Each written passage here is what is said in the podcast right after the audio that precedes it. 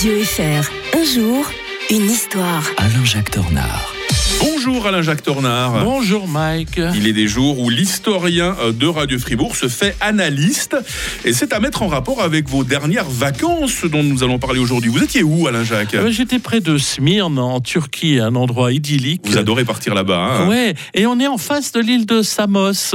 Euh, c'est assez étonnant de voir qu'en fait la Turquie là vient buter contre les îles grecques. Mhm. Euh, et d'ailleurs, c'est un peu symbolique. Euh, Smyrne, c'est-à-dire euh, maintenant c'est Izmir, c'est l'ancienne Smyrne, peuplée en grande partie de Grecs, avait été, euh, les Grecs avaient été expulsés en 1922. Ils avaient mené euh, une guerre contre les Turcs, ils avaient perdu, et il y avait eu le traité de Lausanne, le fameux traité de Lausanne pour lequel il y a une exposition actuellement qui, euh, au, au musée historique près de la cathédrale de Lausanne qui s'intitule Frontières. Je vous la, re- je vous la recommande. Donc aujourd'hui, on évoque ce, ce- ce rêve de, de grande Turquie à mettre en lien avec la situation au Moyen-Orient qui fait la une de tous les journaux. Oui, parce qu'en fait, la, la Turquie a ses frontières qui la démangent, quoi. Euh, Mm. c'est- on pourrait dire euh, ainsi. Alors, bien entendu que les bateaux ne peuvent pas s'éloigner de la côte turque parce qu'on bute sur la Grèce, mais c'est pas de ce côté-là que vient la, la grande menace, parce que ces îles grecques, ça appartient à l'Union européenne, et l'Union européenne bah, va, des, va des- euh, protège la Grèce. Donc, la Turquie regarde de l'autre côté, parce qu'il y a un grand rêve des Turcs, c'est euh, quelque part la nostalgie de l'Empire ottoman. Mhm. Et alors le problème qui est là, c'est que, euh, eh bien, euh, avec l'Azerbaïdjan, qui sont un peu des frères, les Azéris, euh, les Turcs sont très proches au niveau de la religion, au niveau des ethniques.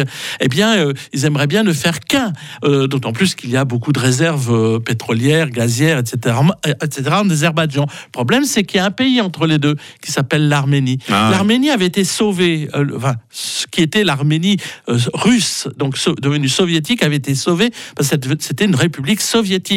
Alors les Arméniens de, de Turquie, vous savez ce qui leur est arrivé, mais là en ce moment, euh, bah, c'est très grave parce qu'ils ont perdu euh, le Haut-Karabakh. C'était, ça appartenait, n'est-ce pas, à l'Azerbaïdjan, mais il n'empêche que la Turquie occupe déjà euh, l'Azerbaïdjan plutôt Mm. 150 km carrés du territoire arménien, sans que cela fasse problème pour les Occidentaux. Personne ne dit rien, et on voit bien que la prochaine victime, ça sera l'Arménie, Mm. parce que dans ce rêve de pousser vers, vers l'Asie centrale, il y a un obstacle qui est l'Arménie, et comme la Russie est très faible, qu'elle n'est plus en capacité de défendre l'Arménie, et que les Européens finalement ne veulent pas d'ennui avec la Turquie, et aimeraient bien Mhm, aussi le, pa- mhm. le pétrole de l'Azerbaïdjan, eh bien malheureusement, la Turquie va sans doute détruire un jour ou l'autre l'Arménie. Et vous aviez envie euh, d'entendre quelques notes de cette euh, chanson.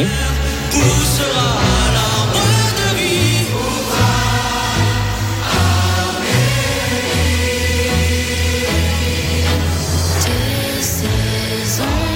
toi, Arménie, on se souvient que ça a été écrit par Charles Aznavour et ça réunissait quelques grands noms de la chanson française. C'est sorti, vous vous souvenez quand exactement, Alain Jacques, pour quelle En- occasion Oui, après le tremblement de terre euh, Voilà. de 1988. Voilà, en 7 89.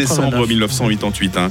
Voilà, bah quelques, c'est là qu'on voit que parfois que quelques grandes chansons rejoignent l'histoire. Demain, le christianisme devenait la religion officielle de Rome. On va revenir très loin dans le temps. Un 8 novembre 392. Alain Jacques, très belle journée. Bonne journée à tous. 6h37 sur